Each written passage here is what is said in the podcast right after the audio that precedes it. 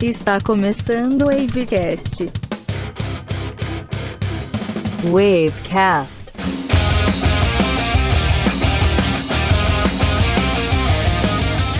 Saudações ouvintes do Wavecast, meu nome é Marcos Fonseca e hoje de forma especial nós temos uma pequena alteração aqui nos nossos podcasters. Do meu lado, Thaleson Abreu. Boa noite, Wavecasters. Sejam bem-vindos para esse mundo que cada vez mais virando game metal ou purpurina ou emocore. Hum. É isso, isso a gente vai ver aí, né? Vamos ver, vamos, vamos levantar argumentos. E do meu lado, Lucas Souza. É, aqui é daquele jeito, né? Falou glam metal, eu apareço no chão, do nada. Bem-vindo, Tatu. É uma forma de me invocar, entendeu? Falou glam metal, eu apareço. tá certo. E o nosso primeiro e especialíssimo convidado para falar aqui com a gente, Alan Souza. Welcome! Salve, salve! Especialíssimo é foda, né? Você que é um especialista do assunto, a gente só vai julgar na sua mão. A gente chama o especialista quando a gente tá com preguiça de estudar, entendeu?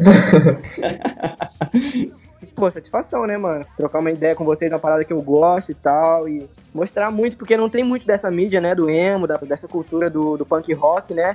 Que foi uma parada mais, mais dos anos 2000, mais melancólica, porque a gente, pô, é foda, porque tem muito do preconceito e tal, e é pouca coisa que a gente vê, né? E pessoal, como já sabem, se quiser participar aqui do nosso podcast, muito simples, basta enviar um e-mail para wavecastpd.gmail.com É isso aí. Siga a gente também lá pelo Instagram, pelo Arroba WavecastPD. Bora lá falar um pouquinho, chorar um pouquinho as lamúrias desse pequeno. Deixa eu pegar minha tesourinha. Ah, um pouco, É isso aí.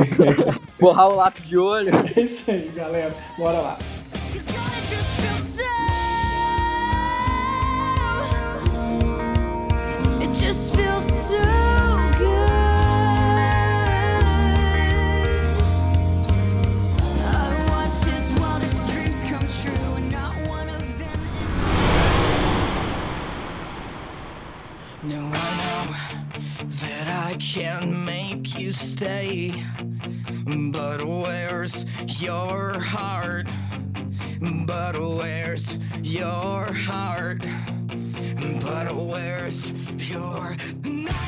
Então, meus amigos, começando aqui, o termo emocore vem do emocional, emo, e hardcore, core, no caso, emocore, e vem trazendo aqui a profundeza das letras nas músicas. É meio que uma autoavaliação dos jovens é, engajados no mundo do rock. Basicamente, para você ser um emo, seria o que, Alan, pra você?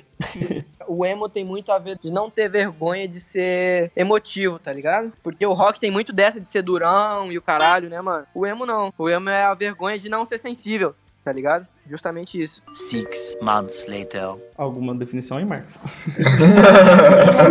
eu tô pensando que a gente fala disso. É porque eu fiquei assim, eu posso continuar a destrinchar aqui ou eu tô fugindo do que o Marcos tá falando? Essa questão da terminologia que o Alan levantou é interessante porque a gente vai falar mais isso à frente sobre a questão desses rótulos pejorativos, mas a própria terminologia diz muito, porque quando a gente tá de um lado dentro de um gênero de rock, a própria palavra, a questão de ser pedra, de ser duro, parece que vai de encontro a essa questão do emotional, né? Que é a questão da, Sim, de demonstrar, né? Só que as pessoas confundem que o fato da pessoa demonstrar fragilidade não é o mesmo que demonstrar fraqueza.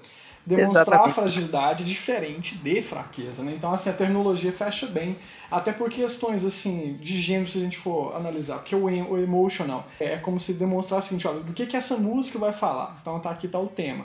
Como é que ela vai usar a roupagem? Ela vai pegar a parte lá do hardcore, que é a parte mais pegada, guitarra mais aberta, e juntar isso, né? Então, é mais ou menos essa ideia, assim. E a gente já pode entrar aí dentro da sonoridade. O que, que vocês classificariam aí da sonoridade do, do emo? Eu fiz a minha definição particular do que é o emocore, né? Seria depressão, cortar os pulsos, plateia chorando, usar laranja, muito rímel, esmalte preto e um all-star no pé. Mas aí você tá falando do estereótipo, você não tá falando da É, definição. mano, isso aí é um Completamente equivocado. totalmente, totalmente estereotipado isso. Então vamos lá, eu escuto o quê? Heavy metal. Heavy metal tem o quê?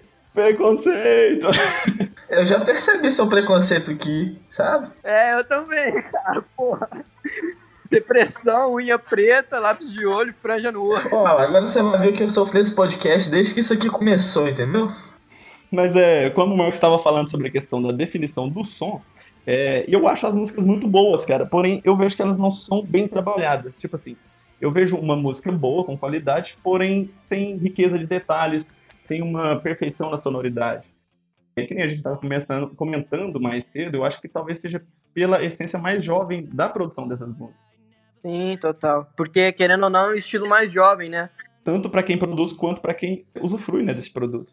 E muitas bandas começam com os integrantes bem novos ainda, né? Então, assim, eles Sim, ainda estão pegando a manha do negócio. É, traduzindo, nós já não podemos mais fazer parte de uma banda de emo-core, né? Já estamos todo mundo velho. Não, eu posso, pô, 19 anos, caralho, não é possível. O Alan sim, né? O Alan é uma exceção. Por isso que eu toco prog, cara. O prog já é bem vovô, né? Já é bem rush ali. Coisa de tiozão, mas. Essa parada eu achei muito da hora, mano. Da sonoridade.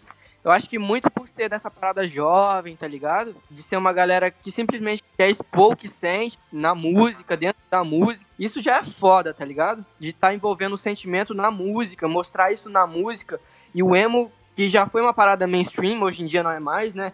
Pô, hoje em dia a gente tem aí, sei lá, o funk, o sertanejo, as paradas que tocam em rádio. O emo já foi isso, já o emocional já, já teve em alta, tá ligado? O ro- foi a- o, o último movimento do rock, sabe? Do mainstream do rock, mano. Isso que eu acho foda. Principalmente na época da MTV, né? É, que nem eu tava brincando mais cedo, né? O que define o emo em si é o que tocou na MTV de 2005 a 2010. É, total.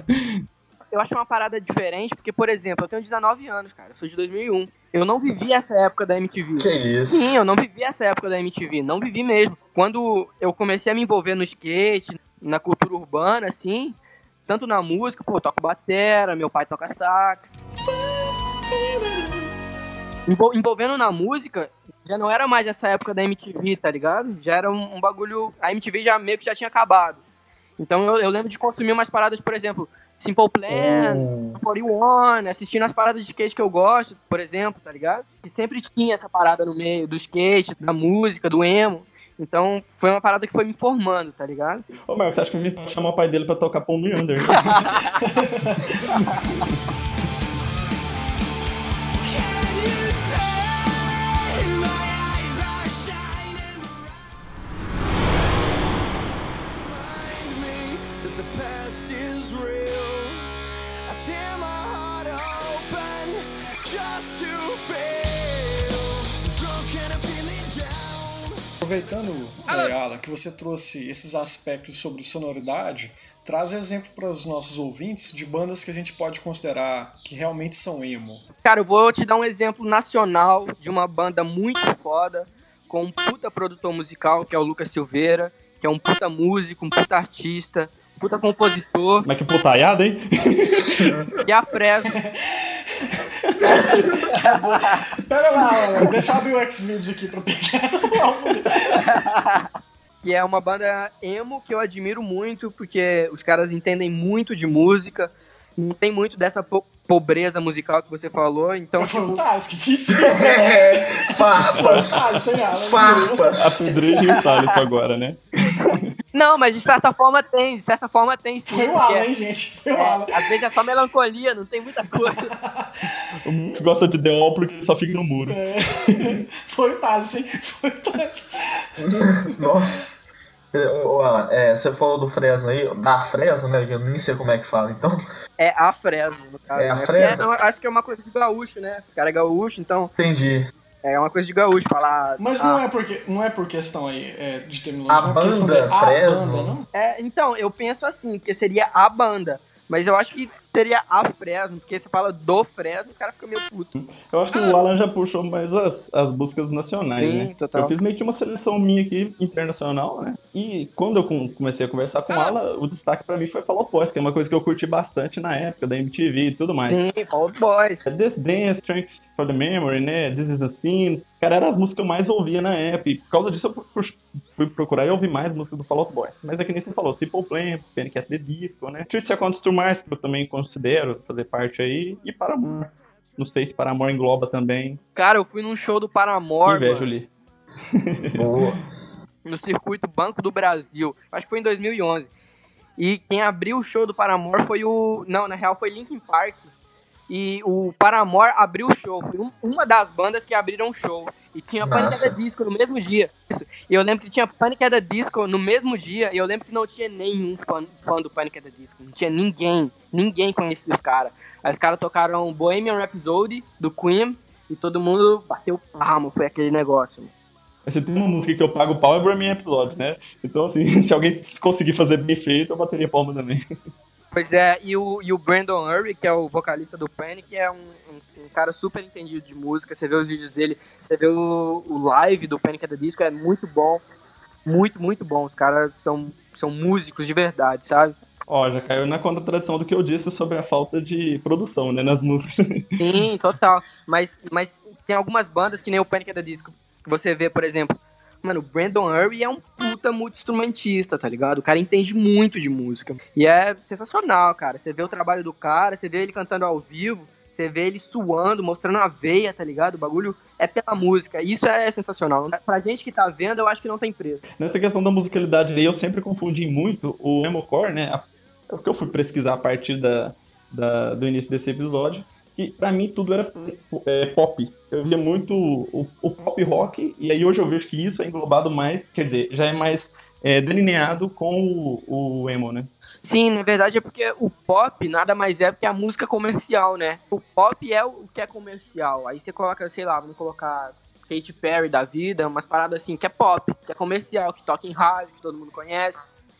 E o emo já foi pop. E o punk rock já foi pop. Aí a gente tem, sei lá, All Time Low, o próprio Simple, Simple Plan, tem, sei lá, o, o próprio Blink, tá ligado? Que nem você falou da MTV. Os caras já foram pop punk, tá ligado? Já É, foi Blink comercial, já foi 182 que eu falo.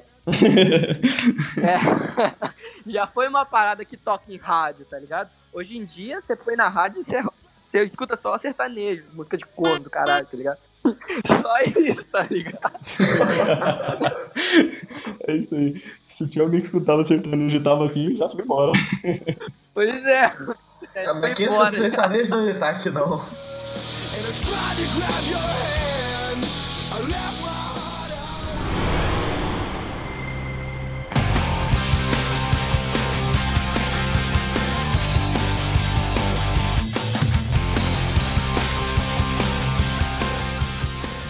Que é interessante é o seguinte, a gente está falando aqui de exemplos de bandas e a gente está apresentando aqui é, uma questão da estética, né, do gênero, dentro da parte instrumental. Uma questão que eu reparei muito é a progressão de acordes.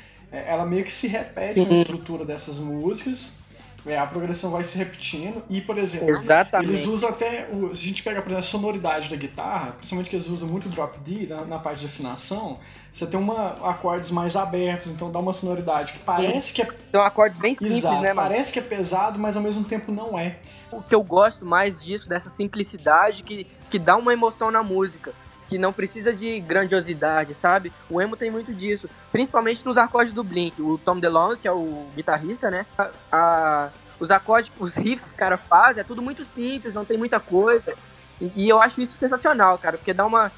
Muda totalmente a música, tá ligado? E é tudo muito simples, não é nada muito bem planejado. Ele mesmo fala, mano. Quando ele tava compondo os acordes, pô, o cara tava drogadaço, chapadaço, tava. Tá ligado? É tudo muito simples e. É muito emoção nas músicas, né? É, é o poder da música, né? Para os nossos ouvintes que são menores, ele comia muito alface e espinafre. Muito orégano, muito orégano. A mesma banda também, que às vezes foi tida dentro de um gênero, ela foi transitando por outros. Por exemplo, o Blink, por exemplo, eu não consigo visualizá-lo somente como um emo. Eu vejo muito mais com essa, muito mais uma característica de punk, hardcore ou do rapcore, alguma coisa assim, do Rapcore. que só o emo fechado, sabe? Então eu acho que isso é importante, visualizar Sim. essas bandas também, não só pela estética, porque boa parte do, do- da, da Sim, questão total. Eu acho que o emo tem muito disso, né, mano? O que a galera fala é totalmente. É um preconceito totalmente estético. Não é. Não tem nada a ver musicalmente. É, se você é emo, é viadinho e o caralho, tá ligado? Por exemplo. Não tem nada a ver com a música. A música, por mais que a banda, que os caras sejam muito. Que nem eu citei a Fresno, que os caras sejam muito foda, que eu admiro muito o Lucas e o pessoal. Tanto quanto a galera do Simple Plan, do Blink, os caras que eu acompanho, são 41, Panic, o Brandon Urie, a galera toda. O, o preconceito do emo é totalmente estético, totalmente social, tá ligado? Não tem nada a ver com a musicalidade. Não tem nada a ver, porque quando a galera xinga, a galera xinga visualmente, xinga a roupa, xinga o jeito, tá ligado? Não tem nada a ver com a música. Que nem eu brinquei Então o anteriormente, né? preconceito é totalmente estético, não tem nada a ver com a musicalidade. É, só que assim, eu vejo o, assim, que nem a gente tava falando, eu vejo o emocore, por mais que ele seja antigo, pelo que eu vi aqui, ele começou nos anos 80, né? É, nos anos 80 eu vi que ele assim, foi meio que abafado pelo grunge, né? Você tinha o que? Sim, cara, mas- Nirvana, que fazia mais sucesso nesse momento, né? Total, mas eu, mas eu acho que o, o, o emo, ele teve essa alta no mainstream ali pra frente dos anos 2000, 2001, 2002, que foi o auge, né, mano? O ápice do, do emocore se dá basicamente em 2005, quanto tem esse movimento, né? Que é o que tava na moda, digamos assim. Então, as bandas que surgiram aqui, que fosse de rock, que falasse um pouco mais emotivo, Uhum. digamos assim, ia ser englobado nesse, nesse momento. Aqui no Brasil você tinha, por Total. exemplo, NX0, Fresno e tudo mais. Só que ele vem mesmo com o My Chemical Romance, né? Com o álbum Sweet Revenge, né? Lançando, emplacando aqui a música Helena. É, publicado The Disco, né? Com I Write Since Not Tragedies. I Write Things Not Tragedies, né? E tomou a sétima posição do Billboard Rock 100, né? Então, assim, foi o, como se diz, o topo aqui do, do, do Emocore. E logo em seguida com o Fall Out Boys, né? Com o álbum From Under the Cook Tree. Que vendeu mais de 3 milhões de cópias e emplacou a música Sugar Where You Going Down, que é a oitava posição na Billboard Hot 100. Como- Qual que é a música, Thales? É Sugar Where You Going Down.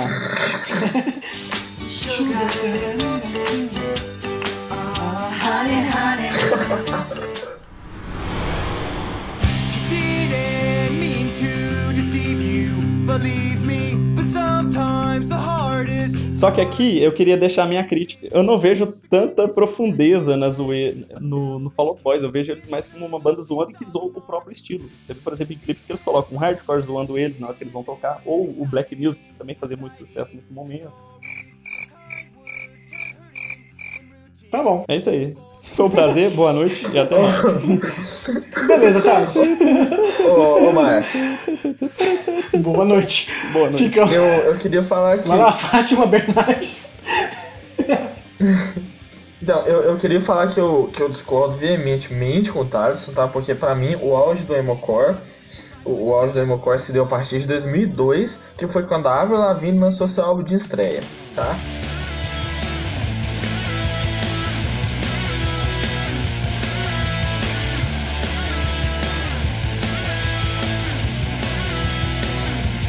Total, caralho, mano. Você tocou num ponto que eu não tinha pensado, que mano. isso, cara? Eu não tinha nem cogitado nessa merda. Mano, Avril Lavigne, mano, formou o meu caráter. Eita! Nossa, eu fui no show da Avril Lavigne, velho. Ela é, mano, ela era minha crush, mano. Ela era minha Ah, crush. nossa, cara, eu fui no show dela em BH. Com muito orgulho. Mesmo? Caralho, mano, que foda, mano. que guardado. Foda, Tá ali. Foda, mano. E eu, e eu lembro que ela, e eu lembro que ela tinha umas músicas, eu lembro que ela lançou Complicated, Bad, umas paradas assim, primeiro né? álbum, Let Go. Tinha uma, um envolvimento com a galera do skate, sei lá, um negócio assim. Totalmente. É, ela- acho que ela chegou a namorar um, um skatista, não sei, né? Mas ela, Mano, eu lembro que ela namorou o Chad do do, Nickelback, Nickelback. muito bom também. Gosta. A galera odeia. Pô, Nickelback é osso, mano. Não curto nem a pau. É ruim pra caralho, mano. É verdade. Quer dizer, às vezes não. Ô, Marcos, mas, mas me dá uma opinião, mano. Por que que você... Você como músico, o que que você acha? Por que que a galera fala que o Nickelback é muito ruim? Eu, pessoalmente, acho muito ruim, tá Se você falar que é porque é ruim, eu vou te bater. Não é que é ruim, sabe? A questão é o seguinte: é porque dentro desse período tiveram um rótulo de, de um gênero de bandas que foi se repetindo. E o Nickelback parece que ele pegou todos esses rótulos e, e montou, uma, um- montou uma estrutura assim, entendeu? Então o, o Tanto jeito. é que todas as músicas do Nickelback, você escuta, é uma parecida com a outra, né? Exato, cara. O jeito de cantar fica igual em todas, as- a estrutura das músicas é tudo praticamente igual. Então, assim, fi- ficou um rótulo. Deu certo essa aqui? Então repete, repete. Então foi muito por isso. Ô, Marcos, eu lembro de ver uma matéria na Rolling Stone que falava que o Nickelback foi considerada a pior banda do século. Será- Então você acha que- totalmente por isso, né? cara? É, é muito mais por essa questão, porque parece que ele não tinha personalidade, entendeu? Mas é Embora aquela questão da vendagem, né? Os caras fizeram, vendeu e é isso. vocês citaram vários exemplos aqui hoje dentro dessa questão de ser pop. O que que é o pop? É o popular. Então, a, em vários períodos, a gente tem um estilo popular. Por exemplo, hoje a gente tem aqui no Brasil popular o sertanejo universitário há muito tempo. Isso aí fica aquele molde, entendeu? Daqui a um tempo vai ser um outro molde. E muitas bandas olham para esse molde e falam, cara, eu quero fazer sucesso, então eu tenho que fazer aquilo ali. Então, muitas bandas ficam genéricas, entendeu? O- Por exemplo, o próprio emo também com certeza tem isso. Tem muita banda que também é genérica. Mas isso, entendeu? Isso eu não acho que isso deprecia o estilo. Eu acho que a questão é a pessoa saber escolher bandas boas dentro daquele gênero. Mas isso aí eu acho que, é que o pessoal tentou pegar meio que uma viagem no estilo, né? Tipo assim, ah, tá fazendo sucesso agora, vamos entrar e encher os, os bolsos de dinheiro, ou pelo menos fazer parte desse, desse movimento, né? É exatamente o que eu acabei de falar. né?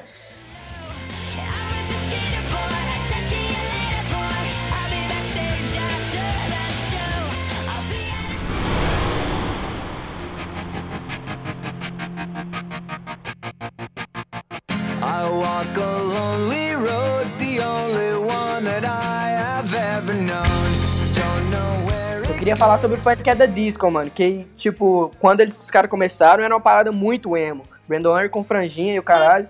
Hoje em dia é uma parada muito mais pop, tá ligado? Muito mais comercial. Tanto é que a música dos caras tá em novela e o caralho. O, o vocalista do My Chemical Romance, eu esqueci o nome dele. O Jared.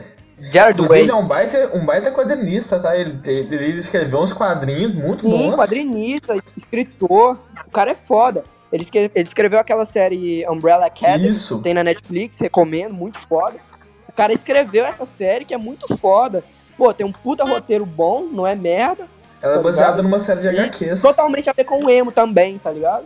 É muito da hora isso. A trilha sonora dessa Trilha série é boa. eu ia falar isso. Não, é, tá falando de bandas que mudaram, muitas delas mudaram mesmo, mais pra um pop bem pop, né?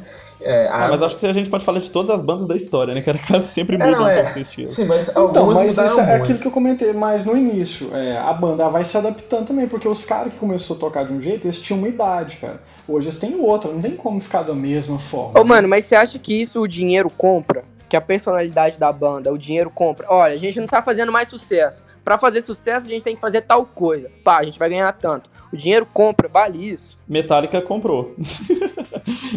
É, a gente vive num sistema capitalista. Então, muitas bandas, para sobreviver enquanto produto, elas têm que fazer isso. Hoje, com acesso ampliado, isso não é mais tão necessário. Por exemplo, se eu quero conhecer uma banda, poxa, eu procuro um Spotify, um Deezer da vida, e eu vou encontrar essas bandas lá.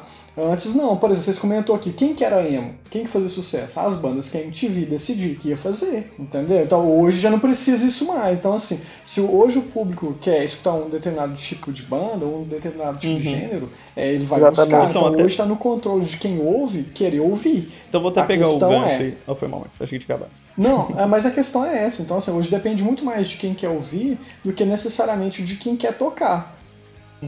Mas assim, eu meio que é, eu pego o gancho nisso aí, porque quando mais pessoas ouvindo, mais você tem incentivo pra produzir. E nesse momento eu pensava assim, eu não gostava muito, principalmente do emo aqui no Brasil, que era NX0, Fresno, não, não, não sei, não me adaptava.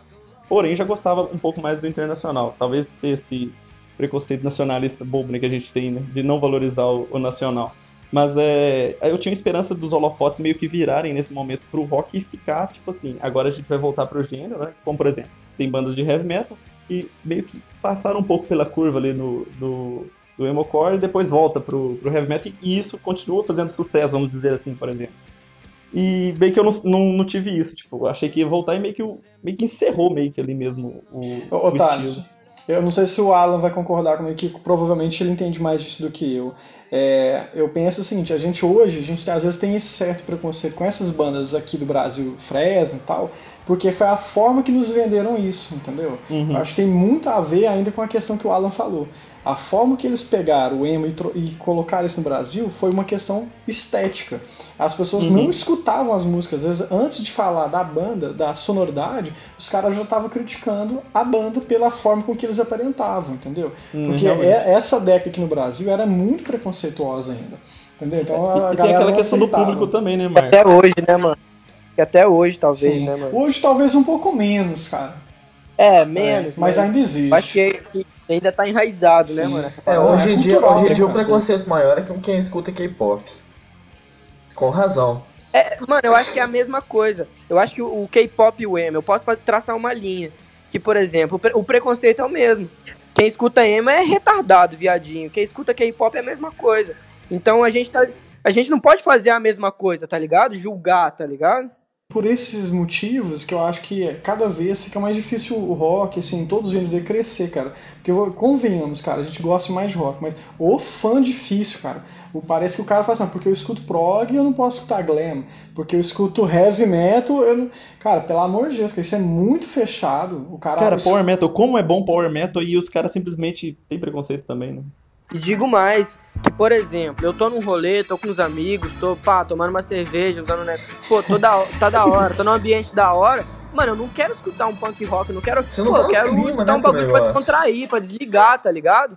E, e não tem nada, não tem nada demais em, em ir pra um rolê, ouvir um sertanejo, ouvir um funk, não tem nada a ver, tá ligado? Eu não, eu não vou traçar a linha do K-pop e do emo, do emocore também, tá ligado? Não quero que julgue o emocore como julgam o K-pop, porque eu tô cometendo o mesmo, o mesmo erro, tá ligado? Exato, cara. Eu acho isso muito importante. Então eu acho que, então eu acho que é respeitar todo mundo, Sim, é. tá ligado?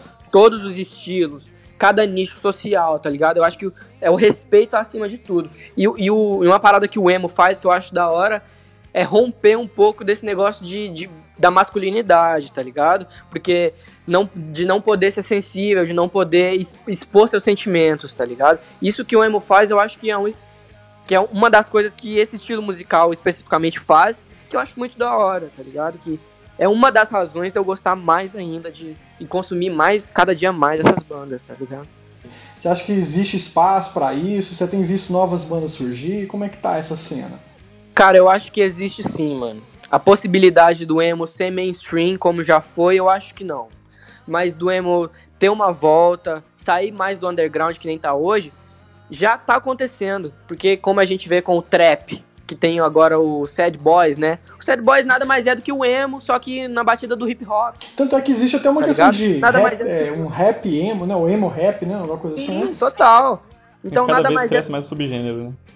Nada mais é do que o emo voltando com uma nova roupagem, tá ligado? Então o emo não morreu, o emo tá aqui ainda, tá com a gente. Ele não morreu, ele tá com uma roupagem diferente, com um visual diferente. Pô, a gente tem aí, sei lá, é. Lil Peep, tem a galera aí, é Billie Eilish, tá ligado? Que tá. Que, que, querendo ou não, é emo, tá ligado? É uma parada emo, é melancólico, é sombrio. É um bagulho voltado. tá dentro do nicho do emo core, tá ligado? Mas uma nova roupagem, com um bagulho mais atual. Então eu acho que o emo já tá voltando sim, mano. Não, não como já foi um dia, mas tá voltando sim. Então é isso, é, pra gente poder encerrar aqui, Alan, tá, indica pra nós, pra quem não conhece o gênero, ou pra quem quer conhecer melhor, que as bandas que você indicaria pra pessoa imergir aí na, no emo. Pô, ultimamente eu tenho escutado o novo, o último álbum do Blink que saiu completo, que eles lançaram o Quarantine, né, que foi um single. Mas o Nine, recomendo o Nine pra galera ouvir. E tem o, o conteúdo do mano que chama Machine Gun Kelly, que ele lançou um single agora com, o- com a linha de bateria do cara do Blink, que é o Travis Barker, né? Chama Forget Me Too, que é, um, que é uma música muito da hora. Machine Gun Kelly, Forget Me Too. Com a linha de bateria do Blink, do cara do Blink, o Travis, que é muito foda. E, mano, eu escuto também, tô escutando muito agora From First to Last, que pra quem não conhece é uma banda de post-hardcore, que, é, que era a banda do Skrillex, aquele DJ dubstep, né? Inclusive ele virou DJ por problema de voz, que ele não tava conseguindo berrar mais, aí ele virou DJ. Aí essa banda é muito. é, na real é um post-hardcore bem ruim, bem merda, tá ligado? Bem chileno. Mas eu gosto, tá ligado? Foda-se, eu gosto. É isso, a gente, a gente trabalha com, com sinceridade. E, mano, sei lá, mano, a galera que puder ouvir, tiver paciência pra ouvir, porque, pô, o From First Last, por exemplo, não é tão comercial como o Machine Gun Kelly, mas é bem gritaria, mas é da hora, eu gosto pra caralho.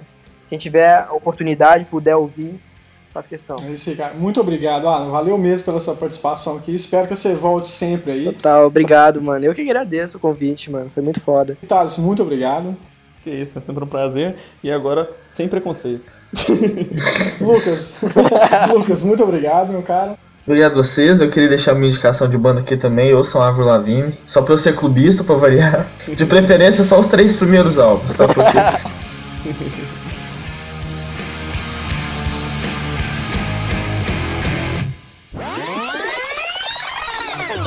É o cara ideal pra chamar pra um churrasco, né?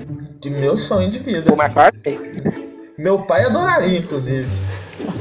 Vai, pelo Paul McCartney. Entendeu? Nossa, não, não. Ô, terça-feira, velho. Terça-feira. Mano, sabe quem que eu chamaria um churrasco, Ah. mano? O Jack Black. Tenacious D. Oh, boa. Mano, aquele cara eu chamaria Beck. total pro E churrasco. você teria que ter um senhor Dave churrasco, hein? Fighter. Porra, mano, o Dave Grohl, mano, o cara deve passar uma picanha. Bora pro programa de culinária agora.